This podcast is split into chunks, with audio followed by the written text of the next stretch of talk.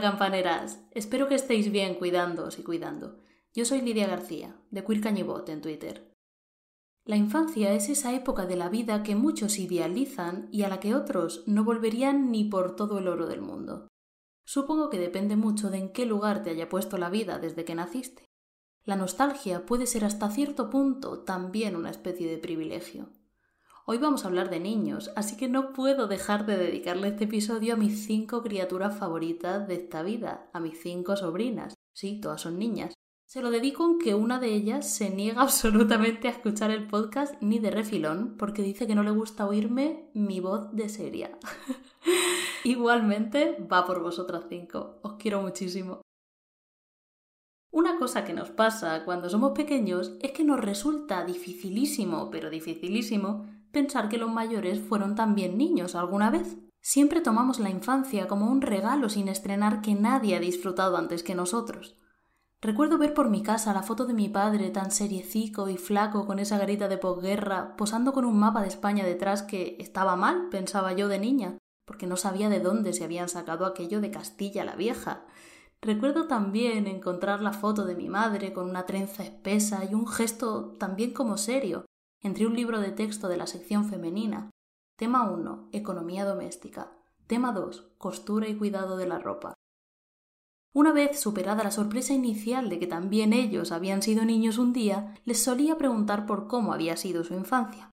Mi padre me contaba que se acordaba como si hubiera sido ayer, me lo volvió a contar el otro día, de la primera vez que lo mandaron a labrar solo, completamente solo. Tenía once años. Se acuerda hasta del nombre de la mula, Romera, mi madre, que tiene un don natural para la síntesis, me decía y me dice siempre la misma frase para resumir la educación de la época. Hija mía, todo era pecado. La represión, el silencio, la necesidad y el hambre no eran solo para los adultos. Los niños participaban también de todas las miserias de la época. En los colegios, lo de que la letra con sangre entra era mucho más que un dicho. Las reglas medían a menudo las manecigas de los chiquillos, las palmas, o como exigían los profesores y profesoras más crueles, las cinco yemas juntas. El bracito en alto, el terror ante la autoridad, la memorieta, las flores a la Virgen y en definitiva la ideología nacional católica metida hasta el tuétano desde la más tierna infancia, eran las bases de la educación franquista, como repasaba Andrés Sopeña en ese ejercicio un tanto nostálgico que es el Florido Pensil, que luego llevaría al cine Juan José Porto. En el discurso oficial del franquismo todos los niños eran aplicaditos, podían ir a la escuela y hasta permitirse libros nuevos. Comienza el curso escolar y los niños van llegando a los colegios con sus carteras flamantes y los libros de texto recién comprados. Después del tiempo de la diversión llega el del estudio, menos agradable, pero más útil. Y los hombres del mañana se entregan seriecitos y afanosos a su labor. En la vida real, claro está que no siempre era así, no para todo el mundo. Lo que sí es cierto es que solo a ellos se les reservaba eso de ser los hombres del mañana, con todas las implicaciones que eso tenía, mientras que el destino de ellas era el ser futuras amas de casa. Estudiaban separados porque no se preparaban para la misma vida. Pero además del forzoso cara al sol con el que empezaban unos y otros sus clases, los niños y niñas tenían otras canciones. Canciones que acompañaban sus juegos, la comba, el chiribate, bueno, chiribate en mi pueblo, en el tuyo tal vez le llaméis tejo o avión o muchísimo más que oído y no recuerdo. En cualquier caso, universalmente reconocible como rayuela, gracias en parte a Cortázar. Canciones como El patio de mi casa, que sigue siendo particular al cabo de muchas décadas para quienes hemos crecido con ella, o El corro de la patata, en el que hasta los niños soñaban con comer como comen los señores, o la de esa niña bonita tan asertiva que se negaba a montar a la barca gratis porque sabía que en esta vida nadie te regala nada sin pedir algo a cambio.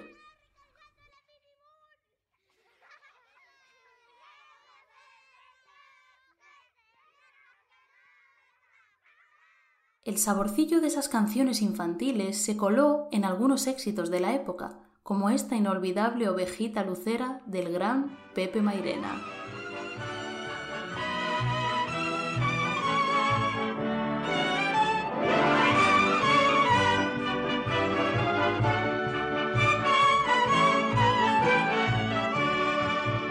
Tengo yo una oveita lucera que de campanilla le he puesto un collar. Tengo yo una oveita lucera que de campanilla le he puesto un collar. Me da queso, también me da lana y cuando la llevo, la llevo a pagar. Yo la llamo y se viene a mi vera corriendo liera diciéndome va.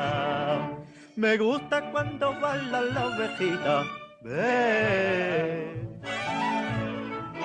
cuando le contesta el corderito, va. Me sabe musiquilla celestial ese dulce balán. Me gustan en las fiestas del lugar los cohetes que al subir hacen. Hacen pun y hacen pan, lo demás a mi plin, a mi plin, lo demás.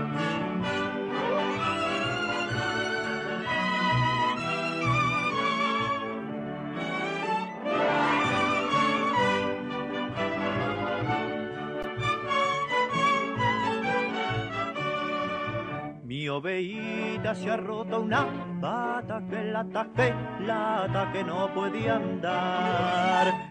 Se ha roto una pata que lata que lata que no puede andar. Yo la llamo pobrecita mía y está todo el día diciéndome va. Ya no viene, no viene ligera mi ovea lucera, qué pena me da. Me gusta cuando va la ovejita. Y cuando le contesta el corderito, va. Me sabe musiquilla celestial ese dulce balán.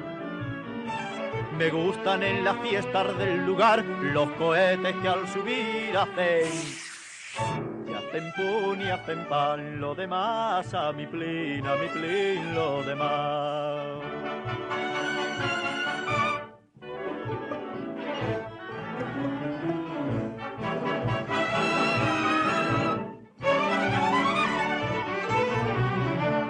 Me sabe musiquilla celestial ese dulce balán me gustan en las fiestas del lugar los cohetes que al subir hacen. Y hacen pun y hacen pan, lo demás a mi plin, a mi plin, lo demás. Pero los niños no solo cantaban en sus juegos, muchos niños y niñas también cantaban para poner un plato de comida sobre la mesa en sus casas. Algunos, lo menos de ellos, llegaron a ser grandes estrellas, y consiguieron cumplir ese sueño tantas veces prometido de salir de pobres. Justo en el episodio titulado así hablábamos de cómo la mayoría de las folclóricas empezaron a cantar profesionalmente siendo crías. Estrellita Castro se preparaba para ello mientras le limpiaba la casa a la madre de su maestro regalito cuando no llegaba ni a las dos cifras en su edad. Imperio Argentina deleitó con su vocecita Pastora Imperio cuando no levantaba dos palmos del suelo y Concha Piquer triunfó en Broadway cuando era poco más que un adolescente. La necesidad de comenzar su carrera lo antes posible, porque de eso dependía en muchos casos el sostenimiento de sus familias, hizo que mentir en su edad fuera una práctica habitual, práctica a la que muchas veces le cogieron el tranquillo y continuaron pues haciéndolo toda su vida, pero ya por otros motivos, relacionados con lo duro que es afrontar la vejez cuando el éxito de una se ha cimentado, además de en el talento, en la juventud y la belleza. Pero eso, pues es otro cantar. El caso es que siendo unas niñas, muchas veces mentían sobre su edad para poder ser contratadas. Muchas lo han reconocido públicamente, pero la historia más alucinante al respecto se la he oído a Lolita Sevilla. Lolita Sevilla, la de Bienvenido Mr. Marshall, la que cantaba aquello de Americanos, os recibimos con alegría. Una de las cosas más fascinantes de las folclóricas es cómo contaban las cosas más increíbles con la mayor naturalidad. Porque sus vidas eran tan apasionantes que vivían instaladas casi casi en un realismo mágico que ríete tú de Macondo. Hacer de lo extraordinario el pan nuestro de cada día era lo normal para ellas.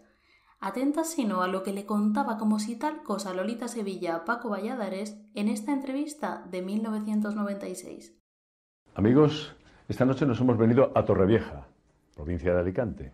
Aquí Lola Sevilla, buenas noches. Buenas Lola, noches, Paco, buenas noches. ha echado raíces y pasa largas temporadas en esta casa que nos ha abierto de par en par. Por cierto, Lola, tienes una casa eh, preciosa.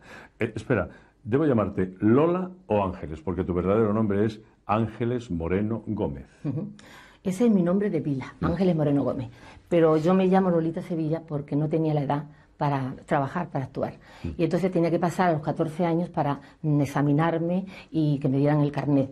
Entonces mi madre conoció a una, una amiga suya que su hija desapareció, desgraciadamente, muy jovencita, que se llamaba Dolores Sevilla. Entonces yo utilicé ese, ¿sabes?, ese carnet. Y luego después me conoció tanta gente como Lolita Sevilla que ya no, no, no, no quise quitar, ¿sabes? Hiciste muy bien, te Eh, ¿no? suerte, sí. Ay, perdóname, ¿Qué? Paco, por ¿Qué? ¿Qué favor. te por pasa? favor. ¿Qué? Nada, que yo no saludo a estos señores que están ahí Ah. detrás de la cámara. Señores, muy buenas noches a todos. Muchas gracias, muchos besos por estar con nosotros. Gracias, de verdad. Bueno, suplantación de personalidad, niñas muertas y sin mediar ni un instante, saludo a los espectadores con la mejor de sus sonrisas. Para eso hay que nacer, queridas. También desde niña comenzó a cantar Isabel Pantoja, y en sus comienzos ya mocita llegó a cantar en alguna ocasión, por primera vez en el programa Cantares presentado por Lauren Postigo, justamente una canción que su padre, Juan Pantoja el Chiquetete, integrante del trío, después tristemente dúo Los Gaditanos junto con Florencio Ruiz y Manolo Molina, había hecho muy famosa décadas atrás.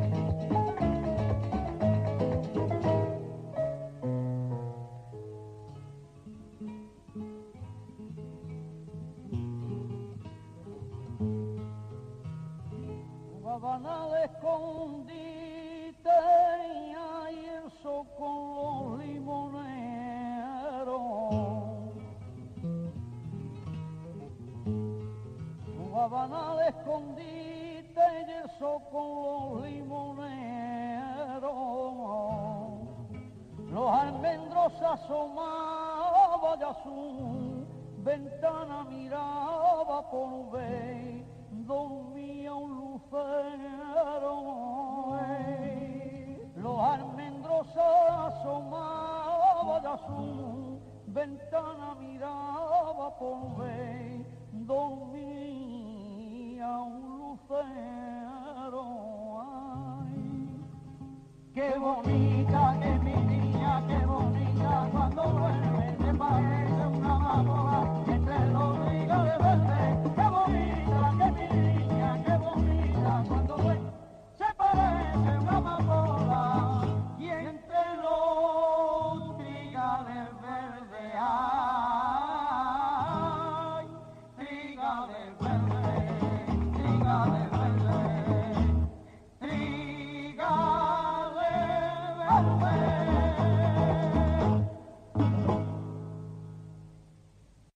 Más tarde, ella misma le cantaría también a un niño, a su hijo.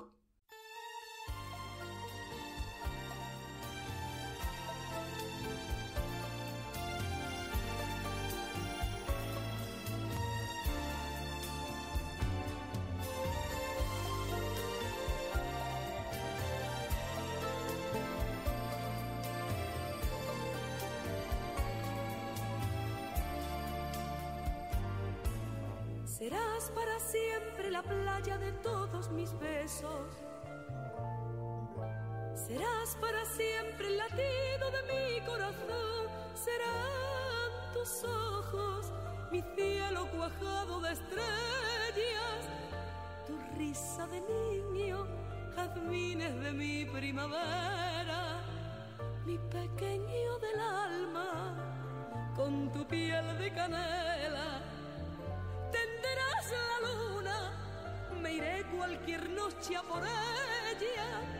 Tendrás en las manos aromas de jara y violetas, mi pequeño del alma, con tu piel de canela.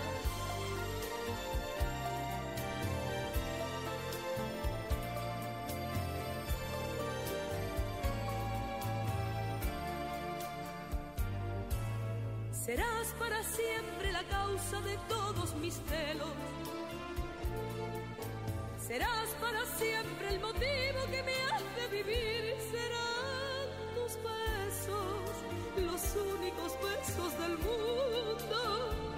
Estando contigo se irán por el río mi pena, mi pequeño del alma, con tu piel de canela tu cielo, el cielo más grande del mundo.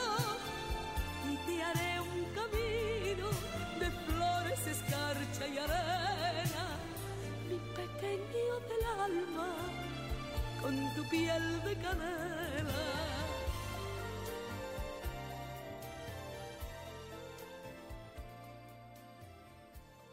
El hijo de Isabel, Kiko, Incluso subió al escenario en aquel mítico concierto de regreso del artista tras perder a su marido al que asistió hasta la reina Sofía.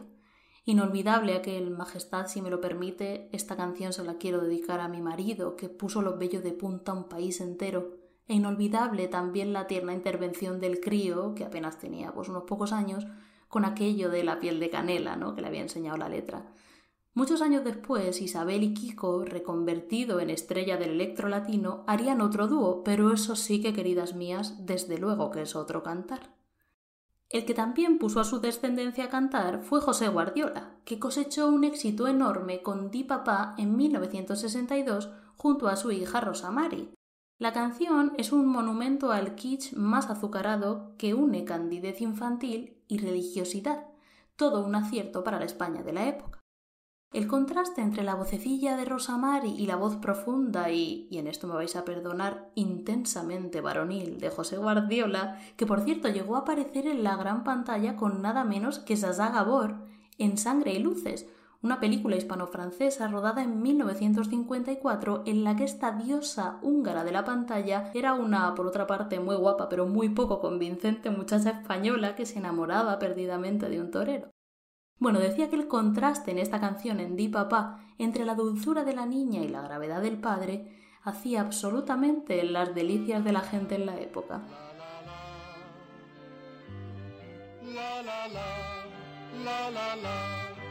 papá,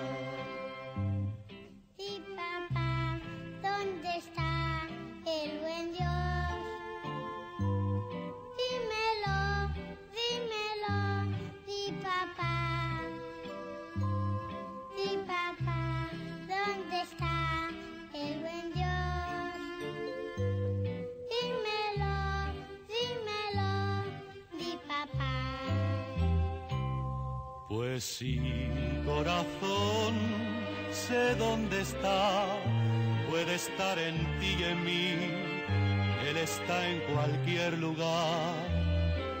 Pues sí, corazón, yo sí lo vi, en el monte y en el mar, y en la rosa de tu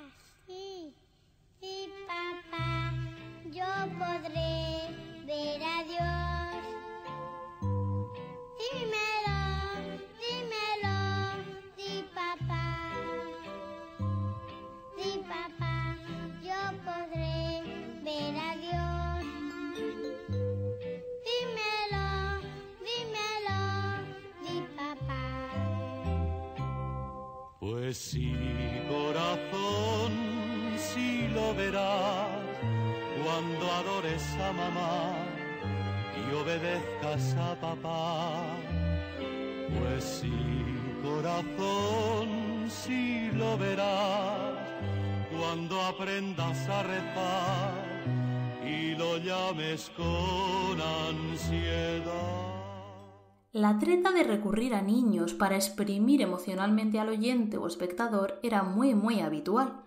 No es nada que hayan inventado los concursos infantiles televisivos plagados de historias de superación bien dramáticas que hacen contar a los críos para deleite del público y azote de su lagrimal. El terrorismo emocional, al estilo de Cinema Paradiso, de ver a un niño monísimo pasándolo regular, era muy frecuente. El cine con niño constituía casi un subgénero en sí mismo, muy popular también en Hollywood o Italia, por ejemplo.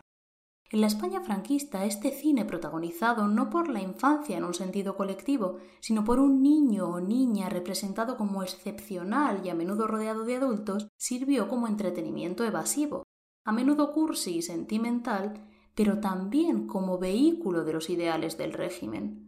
El modelo de familia nacional católica o las características de la educación de la época son algunas de las cuestiones que se retratan con especial detalle en estas películas, como nos cuenta Valeriano Durán en su artículo Los niños prodigio del cine español, aproximación a la educación en los años 50 y 60.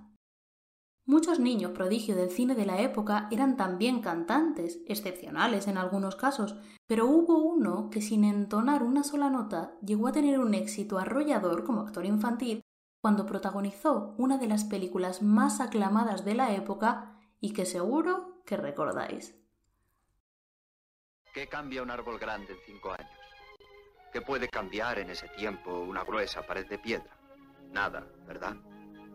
Pero qué cambio el de un niño recién nacido cuando le vemos cinco años después.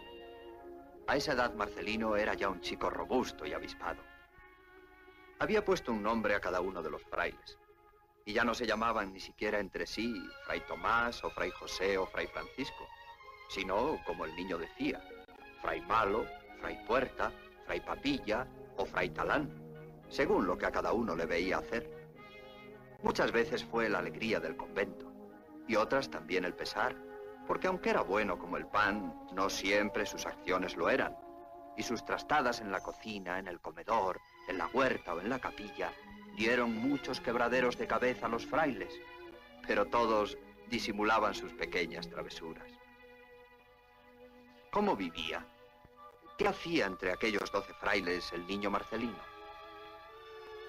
Verás, te voy a contar un día cualquiera de su vida. Es como un cantar.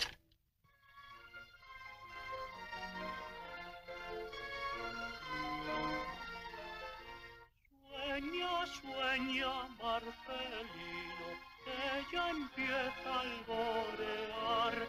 Doce frailes cuidan tu día y guardan tu alma contra el mal. Marcelino, Marcelino, ya llegó tu despertar. Doce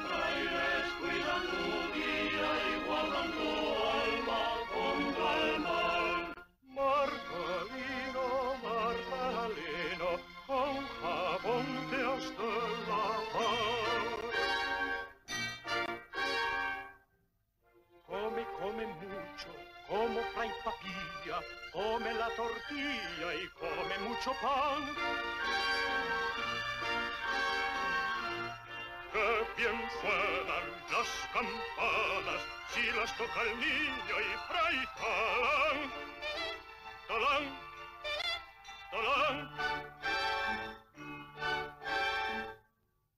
Dos y dos son Cuatro, cuatro y cuatro, ocho, ocho y ocho.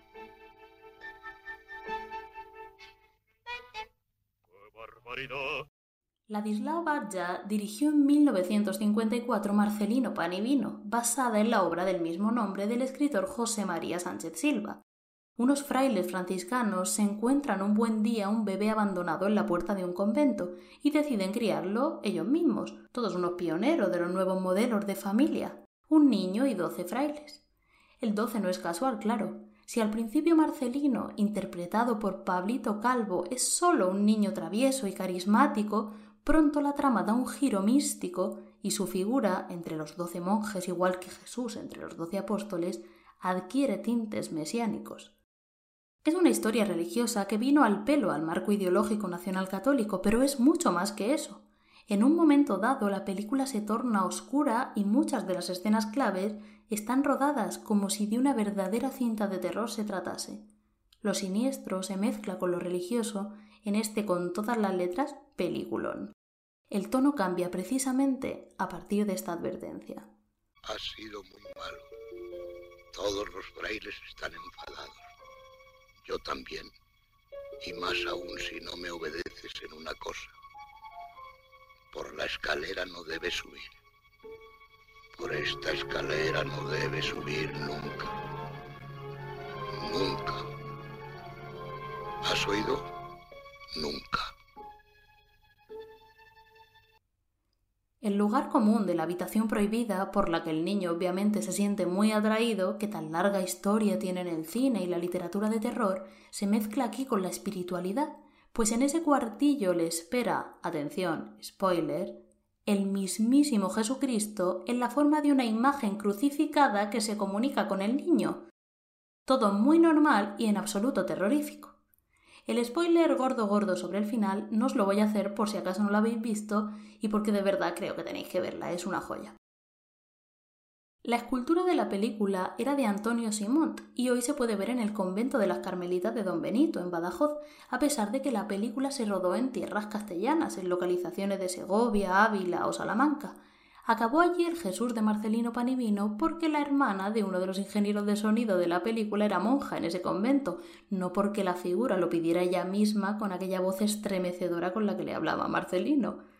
El éxito de la película fue inmediato y atronador. Ganó el Oso de Plata del Festival de Cine de Berlín y Pablito Calvo, que estaba increíble en la película que rodó con tan solo cinco añicos, obtuvo una mención especial en el Festival Internacional de Cine de Cannes. La música de la película era nada menos que de Pablo Sorozábal, autor de zarzuelas tan conocidas como La Tabernera del Puerto o la del Manojo de Rosas. En 1991, Luigi Comencini dirigió una versión italiana de la historia de Marcelino, a la que ponen el punto cañí Alfredo Landa y Fernando Fernán Gómez.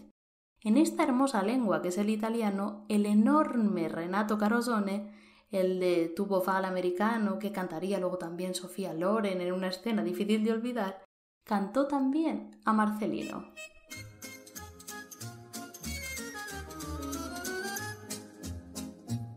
In questo mondo tanto grande, noi siamo tutti dei piccini, dagli Appennini alle Ande, da San Francisco a Pechino, ce lo dimostra un raccontino di un bel bambino che è un tesoro, Marcellino, pane e vino che racchiudo qui nel cuor, quel piccolo trovatello è stato deposto un dì sulla porta del convento per ripeterci così. Ricordate Marcellino, solo pane, solo vino e un minuscolo lettino. Marcellino, Marcellino, ricordate Marcellino, solo pane, solo vino e un minuscolo lettino. Marcellino, Marcellino.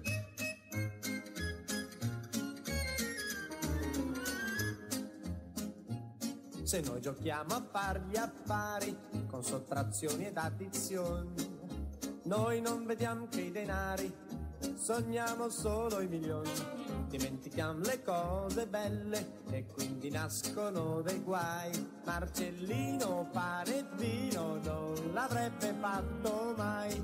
I dodici fraticelli che l'hanno trovato un dì sulla porta del convento ci ripetono così. Ricordate Marcellino, solo pane, solo vino e un minuscolo lettino. Marcellino, Marcellino, ricordate Marcellino, solo pane, solo vino e un minuscolo lettino. Marcellino, Marcellino.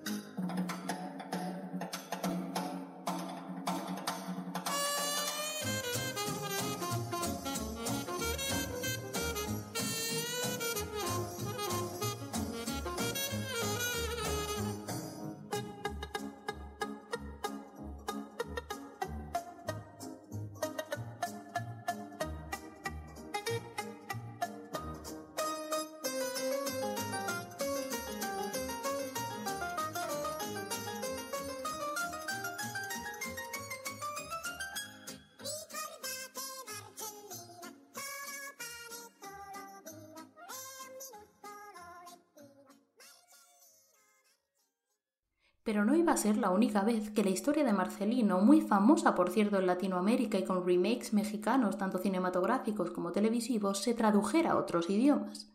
En 2001 se estrenó la serie de dibujos animados Marcelino Pan y Vino, de Santiago Moro y Xavier Picard. Una de cada mil lunas nace alguien especial. Así comienza esta historia desde la oscuridad. Una mujer que lloraba abandonó a su amor frente a las puertas del cielo y marchó. Su nombre es Marcelino, pan y vino, un regalo del destino, sus sueños, sus prodigios, su imaginación. Le llaman Marcelino, pan y vino, es valiente y atrevido, es la magia con que late el corazón. Entre la nieve ha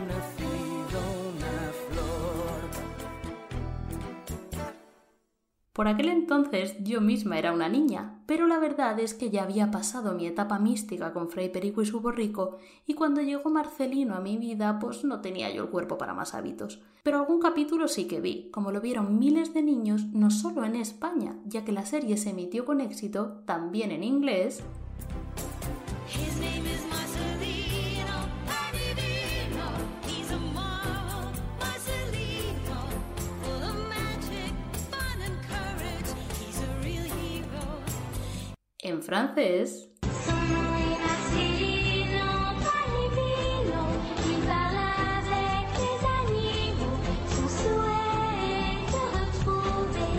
sa maman. y en alemán. Marcelino,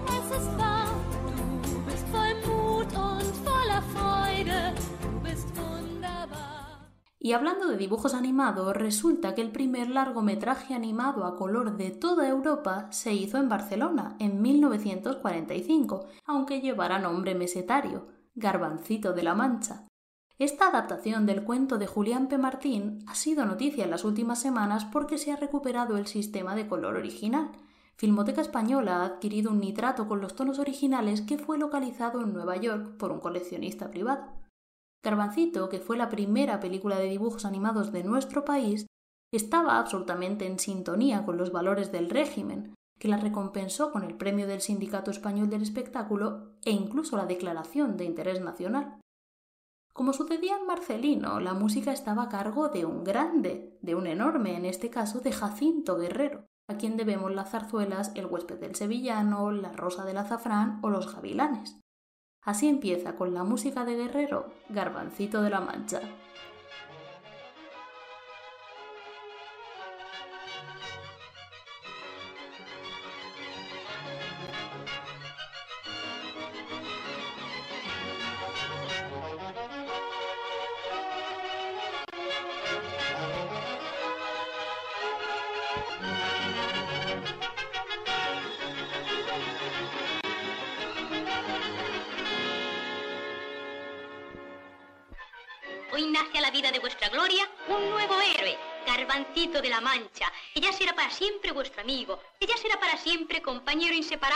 Antiguos preferidos en vuestros sueños iluminados en vuestras vigilias soñadoras. Un héroe adornado de tan bellas virtudes, animado por impulsos tan altos, que va a estar en vuestra memoria como el ejemplo prodigioso que en todos los momentos ambicionaríais igualar. Mirad ahora con atención los personajes que rodean a Garbancito en sus proezas. La fiel peregrina, la cabrita compañera inseparable de nuestro héroe. A la Kiriki y a Chirili, amigos bondadosos, pero a quienes una fatalidad los llevará a las garras del gigante Caramanca. Pez el Pelanas, el traidor, y a sus crueles compañeros Manazas y Pajarón, que solo se atreven con seres indefensos. El irascible leñador, la bondadosa madre, el hada mágica, la cruel y vengativa tía Pelocha, y el hada parlanchina que por habladora será la culpable de los grandes apuros de nuestro héroe, Garbancito de la Mancha. Lo sé, no deja de resultar un poquito perturbador el tono y la grandilocuencia de las películas infantiles de la época. Garbancito fue todo un hito, pero fueron los niños de carne y hueso los que definitivamente conquistaron al público. Más todavía si eran verdaderos portentos también en lo musical. Igual que pasaba con Pablito Calvo en la piel de Marcelino, las figuras infantiles de estas criaturas se presentaban llenas de ternura, bondad, simpatía y atravesadas también de la carga de los valores de la ideología dominante. Hay imágenes que permanecen pasados los años en la memoria colectiva de un país y la de un niño con un chaleco rojo y una gorrita a cuadros cantando mientras sostiene la brida de un par de caballos que no cesan en su marcha es sin duda una de ellas.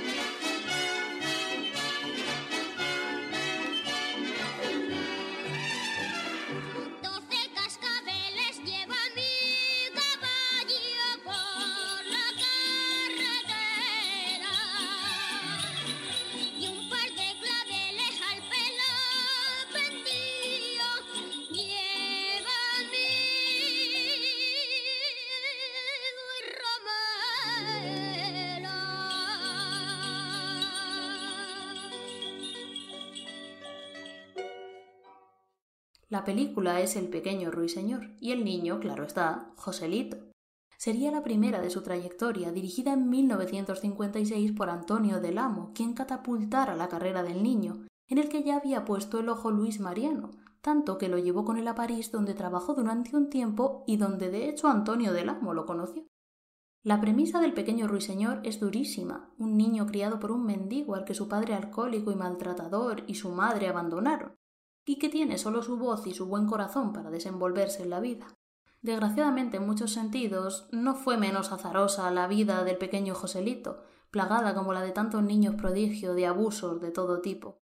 Fue portavoz involuntario de un ideario que se valió de él como de tantos otros, pero también fue un rayo de luz en las vidas oscuras de mucha gente que encontraba en sus películas y en sus canciones un consuelo.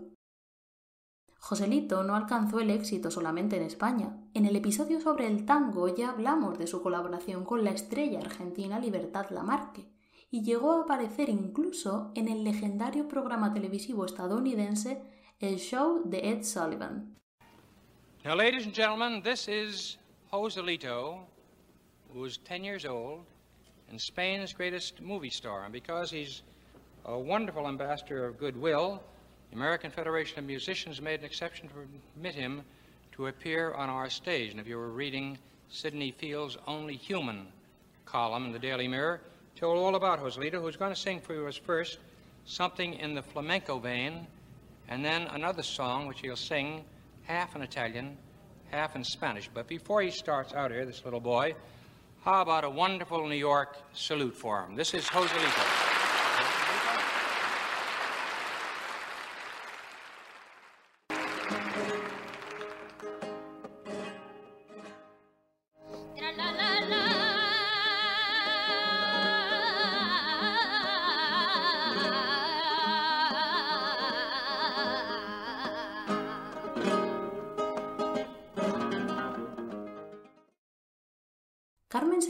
también pasó, por cierto, por el programa y también lo haría Marisol, cuya gran proyección internacional le llevó incluso a atreverse a cantar en japonés. 幸せなのあなた のそばに幸せな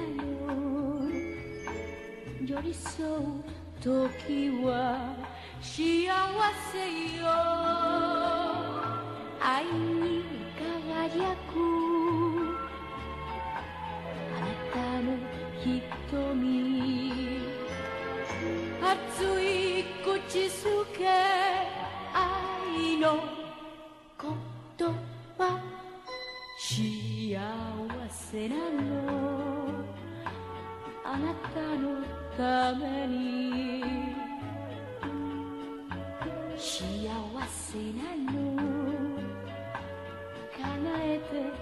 あげる望みよ誰も私にできることなら幸せなの。愛している Ella también, desafortunadamente, fue víctima de terribles abusos por parte de quienes se hicieron todavía más ricos a su costa con la participación y connivencia de la oligarquía del régimen. Por suerte Marisol se libró a tiempo de las cadenas y se convirtió plenamente en Pepa Flores, activista política incansable que se ha ganado a pulso la paz que disfruta y el cariño diría que casi unánime que se le tiene. Pepa nació en una humilde corrala de Málaga y ya en los coros y danzas de la sección femenina despuntaba cuando era apenas un renacuajo.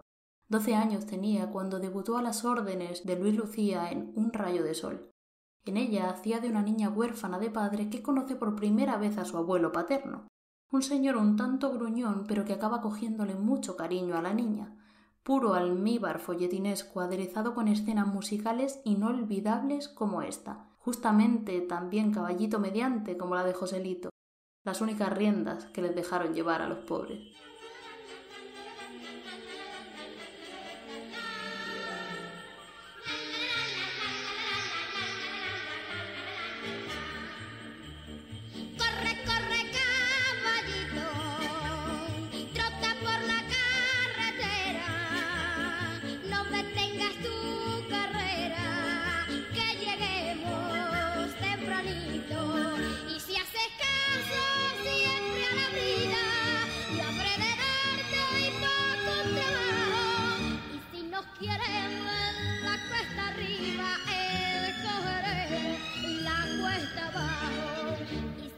quiere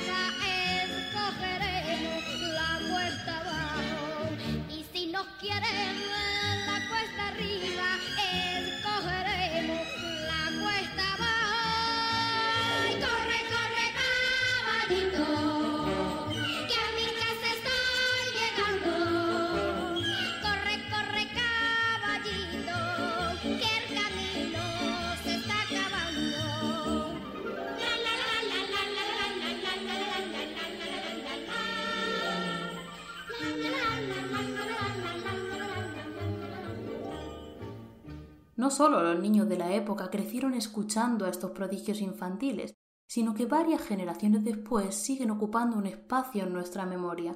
¿Quién de nosotros no merendó viendo en cine de barrio alguna vez a Marisol o a Joselito? Sabemos de los horrores que vivieron y apreciamos su esfuerzo de darle al público las alegrías que tanto necesitaba, también a otros niños como ellos.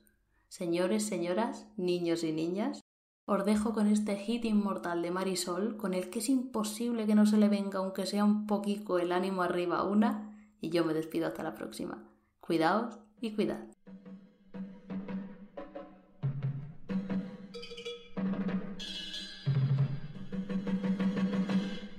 Es una tómbola, tom, tom, tómbola. La vida es una tómbola, tom, tom, tómbola. De luz y de color, de luz y de color.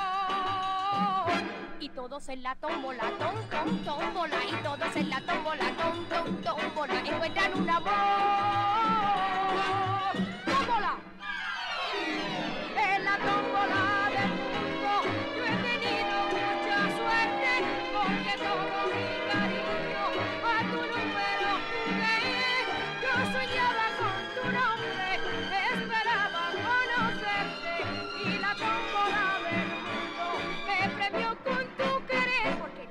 una tómbola, tom, tómbola. La vida es una tómbola, tom, tom, tómbola de luz y de color, de luz y de color. Y el ritmo de la tómbola, tom, tom, tómbola. Y el ritmo de la tómbola, tom, tómbola. Me lleva con tu amor. Tómbola.